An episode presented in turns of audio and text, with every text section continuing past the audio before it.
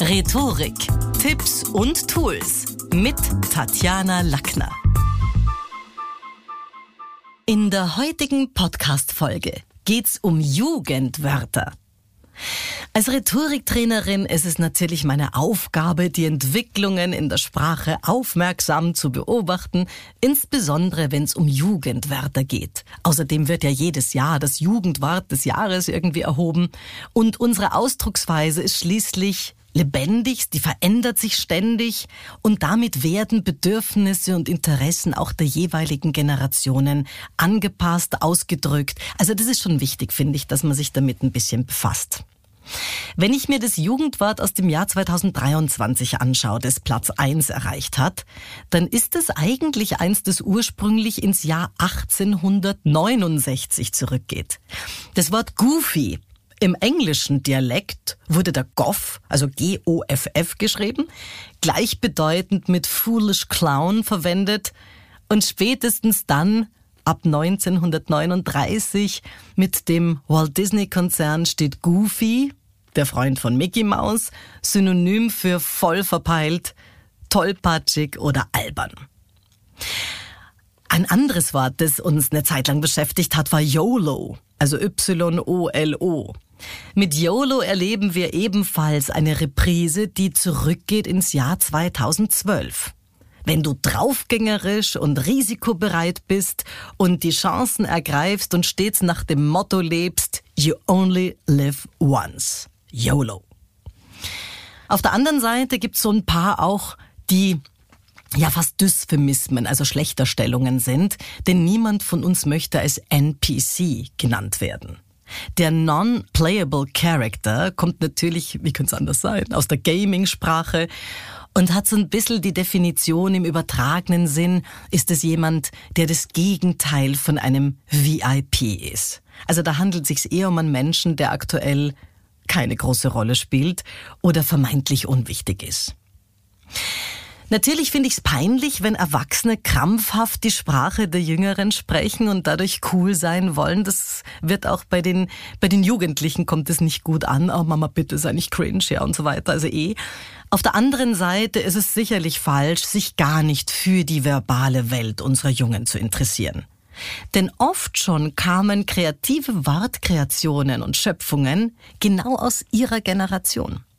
Also wenn ich jetzt zum Beispiel an ein Kofferwort denke, das Kofferwort Netflixen, das aus dem Mittagsschlaf, also dem englischen Nap und dem Wort Netflix besteht, war übrigens Jugendwort 2017 auf Platz zwei, das sehr schön beschreibt, dass man beim Streamen irgendwann einpennt. Netflixen.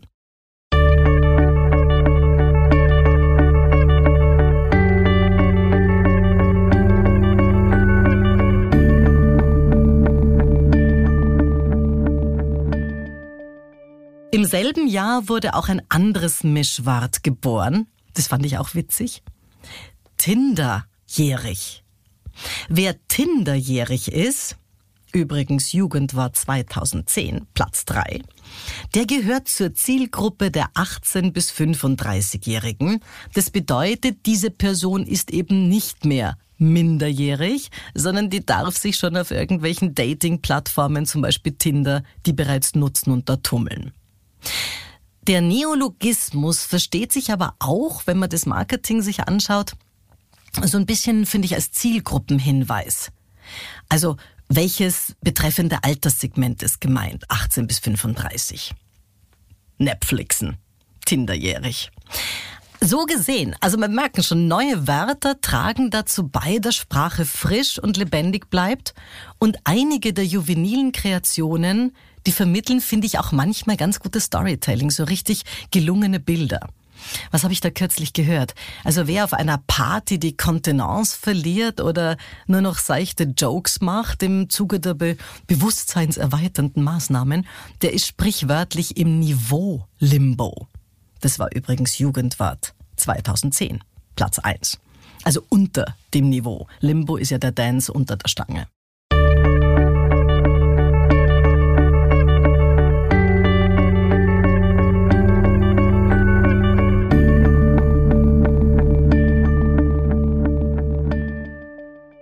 Insgesamt können wir sagen, Sprache erzeugt Wirklichkeit und stellt auch Gedankenbrücken her. Und damit schaffen Worte auch Identitätsbildung. Und deswegen finde ich es so wichtig, dass wir uns da auch ein bisschen anschauen, womit und mit welchen Identitäten befassen sich Jugendliche, andere Generationen. Denn die nutzen spezielle Begriffe auch, um sich von den altvorderen Fossilen, den älteren Generationen abzugrenzen und eine eigene Gleichartigkeit zu schaffen. Und das kann dazu beitragen, dass die Zugehörigkeit zur eigenen Altersgruppe gestärkt wird. Da sind sogar so Wortkreationen als Identitätsbildung wichtig. Denn Ausdrücke wirken dann wie Social Codes. Und wieder auf der anderen Seite sind Jugendwörter oft natürlich im Zeitalter der Digitalisierung eng mit technologischen Entwicklungen verbunden. In einer Welt, die voller digitaler Medien ist und geprägt ist davon, spiegeln diese Wörter natürlich auch den Einfluss von Technologie auf die Kommunikation wider. An was denke ich da als Beispiel? Naja, der Ego-Surfer zum Beispiel. Ego-Surfer sind Menschen, die sich selber googeln, war übrigens Jugendwort 2010 Platz 3. Also jemand, der auch irgendwie ständig schaut, was steht von mir im Netz oder was gibt's Neues. Und auf der anderen Seite, ich denke da auch an den Smombi.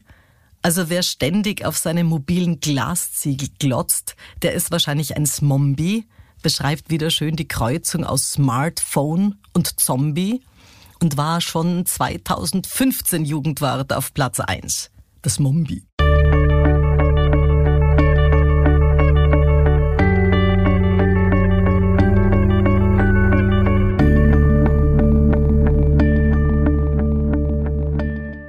Nur wenn wir die Sprache der Generationen vor uns und nach uns verstehen, können wir gemeinsam gesellschaftliche Trends und Anliegen bearbeiten.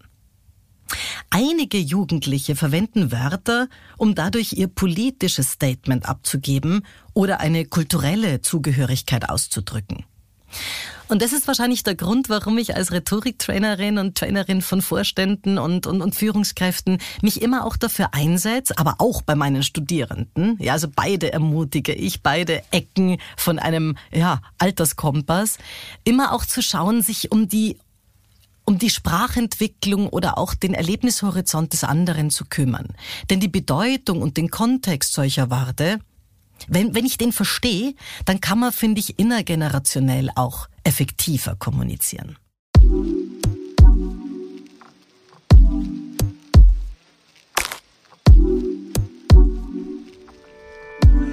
Fazit? Nicht jedes Jugendwort ist auch im nächsten Jahr noch von Relevanz. Aber einige kommen, wie zuletzt Goofy, in manchen Jahren erneut um die Ecke. Das war's wieder mal. Besuchen Sie mich doch in der Schule des Sprechens in Wien. Auf LinkedIn, Instagram, Facebook, Xing, YouTube und auf Clubhouse. Oder auf meinem Blog. Wo? Auf sprechen.com.